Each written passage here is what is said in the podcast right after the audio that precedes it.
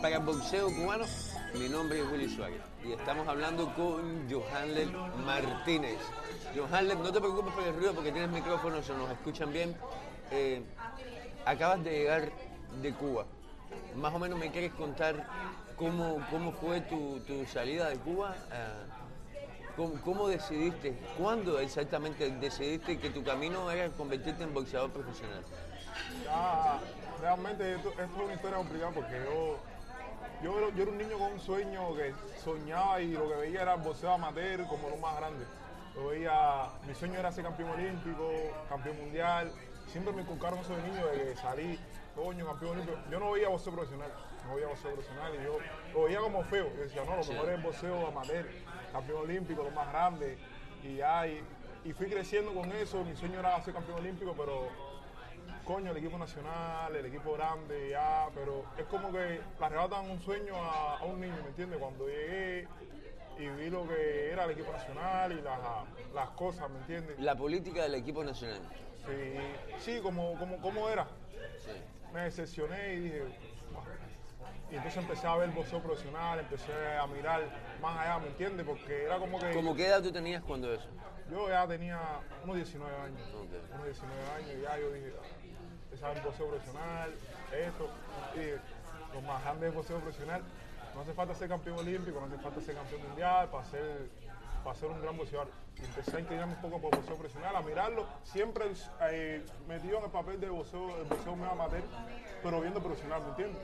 Le, le agregaba mi un ¿Qué poco- peleas veías? ¿A, qué- a quién veías como profesional? no, siempre, siempre fui fanático de Floyd Mayweather, pero mi, fana- mi fanático a Roy Jones, Roy Jones, Roy Jones, me gusta mucho el Roy Jones. Así muchas peleas boxeadores vivos, así. ¿Y tenías acceso a esas peleas en Cuba? Sí, por internet, así, video, video que algunos amigos míos y compañeros me decían, no, coño, te decía, wow, decía, talento, ¿entiendes? Y siempre fui seguidor de Floyd Mayweather, así, veía las peleas de él y de muchos boxeadores. Y tú, cuando tú decidiste que, que no te gustaba eh, la, eh, la metodología del equipo nacional por cómo funciona ese tipo de, de- en ese ambiente ahí, eh, ¿qué tiempo pasó antes de que tú dijiste tengo que darle paso y tengo que, que- que- que comenzar a, a velar por mi futuro? Sí, ya, ya llevaba tiempo, ya. Llevaba tiempo. ¿Un par de años? Sí, ya llevaba un par de años porque era un debate con, con mi familia. Con mi familia no, con mi madre, porque Sí. tengo una gran familia, pero mi, mi madre, que es todo para mí, y eso era un gran debate. Yo le decía a mi mamá, yo le decía, oye, esto. Mi mamá también era, era una fan de que, coño, mi hijo campeón olímpico. Mi mamá es apasionada de- del boxeo y Sí. del deporte. Y mi mamá, en mi casa, cuando nosotros estábamos eh, sentados viendo los, los deportes, las Olimpiadas, algún cubano, cual- quien sea, gana una medalla de oro gana una medalla, mi mamá grita, se emociona. Y ella me decía, ay, mi hijo, cuando, cuando seas tú que estés ahí, decía, wow. Y era como algo también que quería darle ese sueño a mi mamá y a mí, ¿me entiendes? Cumplirle ese sueño. Pero lastimosamente no, el la vida me llevó por otro camino, ¿me entiendes? Y a buscar otro, otro, otro propósito para mí. ¿Tú crees que, que- porque tú tenías por delante de ti a Len López, obviamente, una estrella del boxeo amateur, ¿tú crees que si a ti te hubieran dado la oportunidad de enfrentarte más seguido a Len López y, y de medirte como boxeador, que a lo mejor tú hubieras podido ocupar ese puesto? Sí, mira, yo, yo pienso que en Cuba no a veces no hay mucha oportunidad a eso. ¿entiendes? Ahora mismo las primeras furas están participando como hubo COVID, ahora y no hay muchos eventos amateur, ahora están participando en todos los eventos. Antes en Cuba la- las primeras furas no participaban en todos los eventos. Y solo también recientemente cambió la división. Tuve la oportunidad de pelear con el Loco una sola vez en el más retador, el último que hice en Cuba. Ahí perdí con decisión unánime, pero fue una buena pelea. Acababa de, de ascender a los 81 kilogramos. Que fue tu inicio prácticamente. fue- bueno, creo que fue mi, fue mi primera pelea en 81 kilogramos. fue, una cosa así, fue una cosa rápida así, que subí, ascendí a los 81 kilogramos, una, una estrategia y así, dije, bueno, ya, voy a asumir, y asumí, hice un buen papel. Y la otra oportunidad que hubiera podido, tenido, eh, hubiera podido tener era con la eliminación para el Mundial de Serbia, que nunca se dio, caí con COVID, pero seguí preparándome y entonces nunca se dio esa oportunidad. Al final Ale López decidió no ir al Mundial por sus motivos y cosas que pasaron, pero tampoco me era una oportunidad a mí. Fue un golpe duro para mí. Y ahí fue donde ya, Eso cambió tu, tu, ya tu eso fue como el jaque mate. Eso fue como el jaque mate que dije. Seguí ahí en la escuela y seguí entrenando eso ahí ya, pero ya tenía otros planes. Tenía otros planes, mis planes de venirme a profesional y eh, salir adelante. Y yo me, yo me imagino que, que ver a muchachos como David Morrell, como Ariel Pérez de la Torre, Sí, ya, ya, como. Iván Luis Gómez, que, que, que como tú estaban en un nivel que no se les daba la oportunidad, pero que tenían el talento. Eh, No, ya venía, venía siguiendo mucho a Ariel, a Morrel, a Gómez, a todos esos muchachos jóvenes que estuvieron conmigo, a Gilao, por supuesto, mi hermano.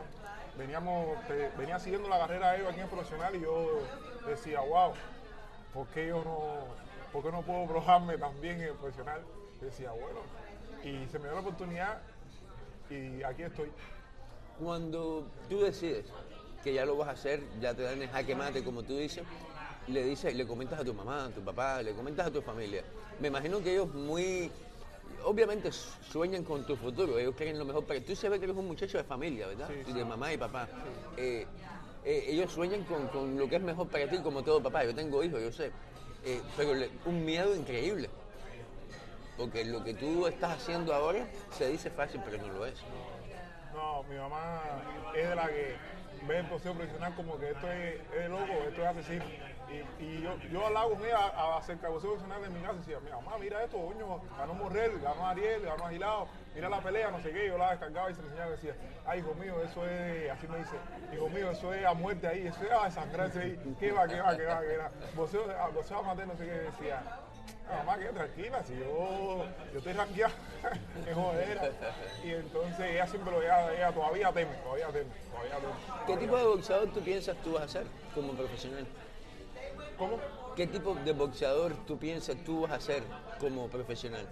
Bueno, yo pienso, yo pienso llegar lejos, yo pienso llegar lejos, todo es- depende del trabajo que yo haga, de- depende del trabajo que haga. No me veo en el espejo ni de, como digo, no me comparo con otros atletas pues, pues, boxeadores profesionales, sino que yo voy a ser capaz de obtener lo que yo haga con el fruto de mi entrenamiento, mi sacrificio, ¿me entiendes? Ahora esto es todo es sacrificio, todo va a ser, depende de mi trabajo y si voy a ir cada vez más lejos, lo voy a hacer.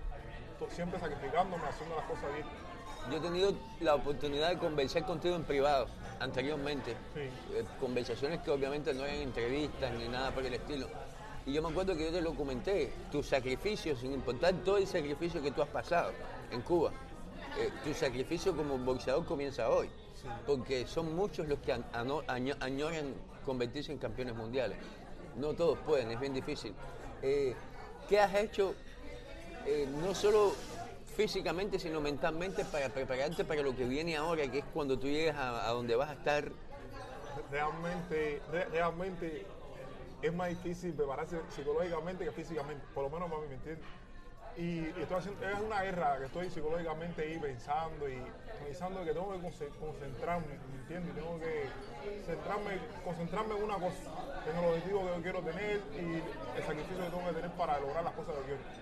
Psicológicamente, ¿me entiendes? Que estoy lejos de mi familia porque mi familia en Cuba era un motor impulsor, ¿me entiendes? Psicológicamente tengo que centrarme Y tú no tienes familia aquí ninguna. bueno, sí, sí, tengo primos y amistades, bueno, de grandes amistades tengo aquí, pero, ¿entiendes? Estoy aquí. Incluyendo el campeón Sí. David Morrell. No, no, Morrel, Agilao, Ariel. Ariel. No, no. Eso, vivimos mucho tiempo juntos.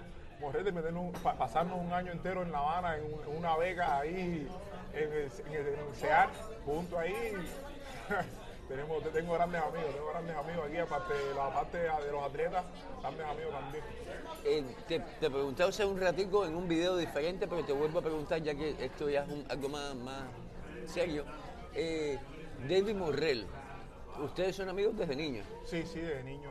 Él era de Villa Clara y yo de Camagüey.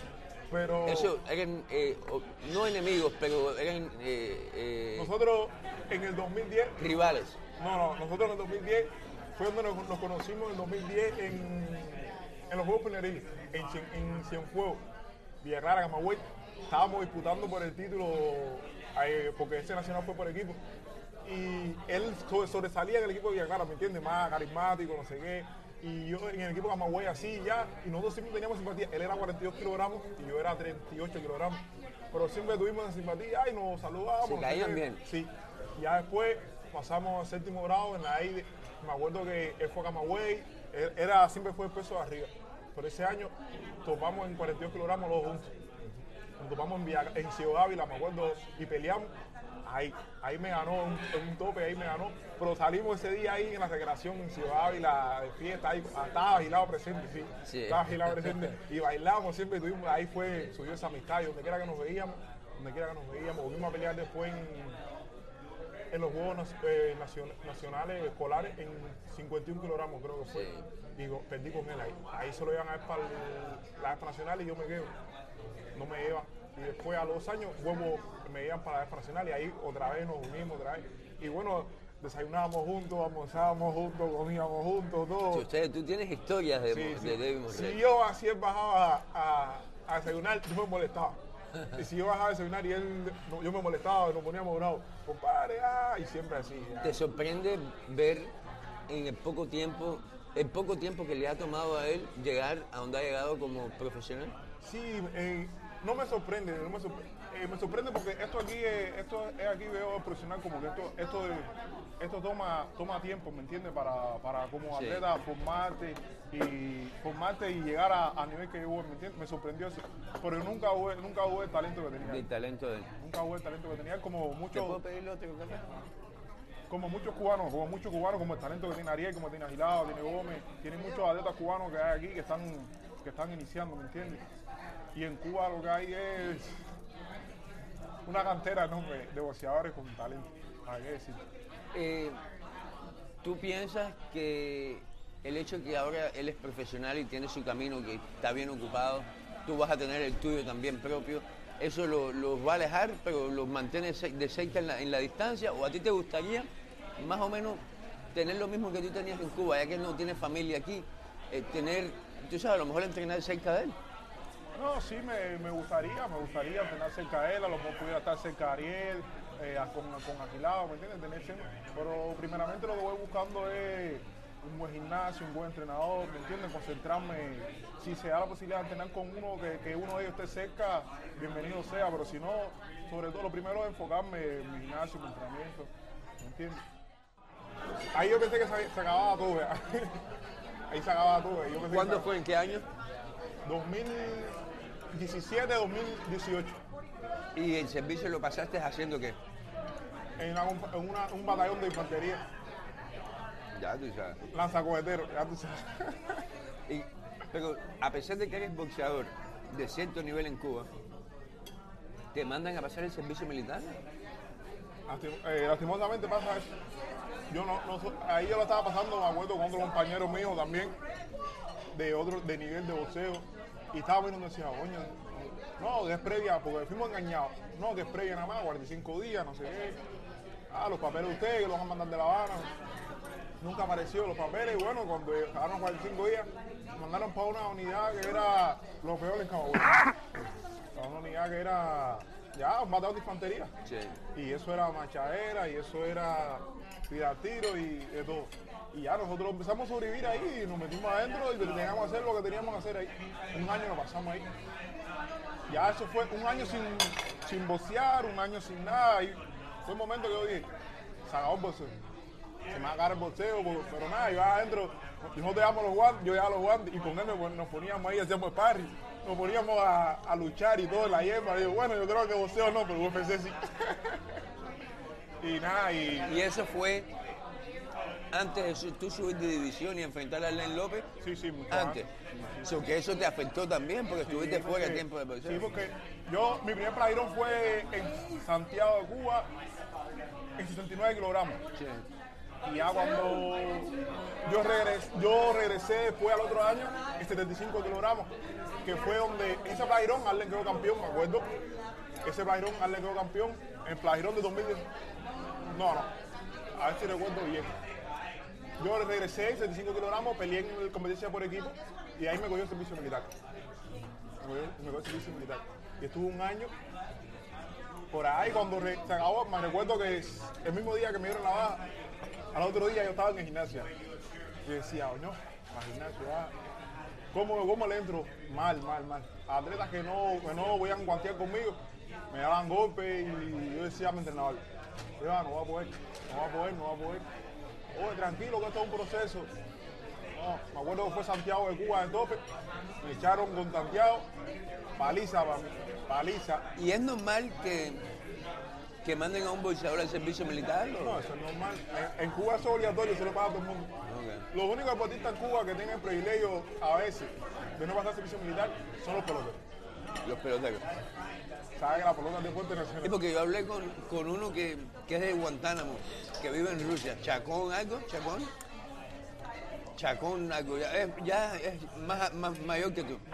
Y me dijo también que pasó el servicio militar. No. Hay varios que te van a decir que lo han pasado, así sea 45 días lo han pasado. Agilado pasó el servicio militar. ¿Agilado también? Sí.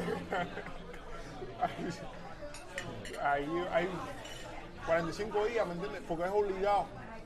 Obligado, ¿me entiendes? Y así. Y es- ¿Haciendo qué agilado? no, pero Agilado pasó más fácil. Agilado pasó fácil, lo pasó en La Habana. Porque ya era campeón, ya... Sí, ya, ya- ya, sí. ya Agilado era. Me acuerdo, me acuerdo que le había venido la Olimpiada, la Olimpiada o el Mundial, no sé. Y nos topamos al estadio de Camagüey y me dice, no, si me tengo que ir para Habana tal día que, que voy a pasar ese- que me- el servicio militar. Y hermano, como un campeón mundial va a servicio militar. Y ya, y- y- y me quedé así, "Imagínate, ¿qué puedo esperar yo? ¿Qué puedo esperar yo? Y dije, bueno, imagínate.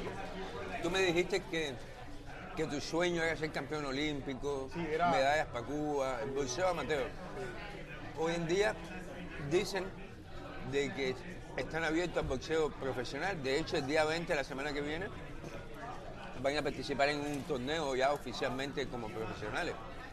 Eh, ¿Cómo tú ves eso? ¿Qué, qué opinión tú tienes al respecto? Bueno, yo tuve el privilegio de estar ahí en la fila del equipo nacional, de que ese, pro- ese proyecto viene, viene en ese proyecto. De hecho, ese proyecto ya ya aprobado ya mucho más de un año. Que lo sabíamos nosotros, lo que, lo que pasa es que faltaba, eh, estaba en COVID y no sabía, y tuve el privilegio de estar en las reuniones y nada, con todas las informaciones. Pero siempre tuve dudas de ese proyecto. No, y ya sabiendo, aún así, sabiendo ese, el proyecto que venía para Cuba, decidí irme Cuba. Mucha gente, con razón, otros sin la misma, se cuestionan cuánto gana un boxeador cubano cuando participa en un torneo como ese. un torneo como profesional ahora. Sí, No sé, no, no, sé, no sé decirte porque nunca tuve el privilegio, ¿entiendes? sí. Eh, compañ- eh, mis compañeros sí me, me han dicho y eso, pero no, no sé decirte si es real, la cifra. ¿Y exacta. tú firmas, tú, tú sabes si tú firmas un papel como boxeador? ¿Quién firma el papel? No, no sé, eh, hasta ahí no llegué, hasta ahí sí Tú no llegué, no llegaste tuve el privilegio de... a esas reuniones, tú no llegaste. No, no, no, no tuve el privilegio de, de llegar hasta ahí. ¿Te hubiera gustado? Bueno, si hubiera estado en Cuba, sí me hubiera gustado que me hubieran dado la oportunidad, como mismo la tuvieron otros, ¿me entiendes? Pero te, te digo una vez más que ya sabía el los proyectos que venían con proceso profesional de Cuba y todas las cosas que venían. Y decidí irme así, aún así. Ya estuve a la puerta de, de ir al campeonato panamericano continental, ¿me entiendes? Y ¿Tú aún te fuiste antes del, del competir o después? antes. Tú no querías ni competir ya. No, no, no. Ya yo estaba ahí en la preselección, yo estuve a- yo era uno de los hombres ahí, incluso creo que la división Cuba no ni la llevó. No sé por qué, porque había atletas jóvenes ahí también en la edición 81 kilogramos sí. y no sé por qué. Yo era uno de los candidatos que podía haber ido a... Desde el momento que tú te montaste en el avión, ¿ya tú sabías lo que ibas a hacer? Sí, sí. Desde el momento que me monté en el avión. Que fue algo duro porque vine para acá sin despedirme de mi familia. Nadie sabía nada. Nadie sabía nada. Nadie sabía nada. Te voy a dar.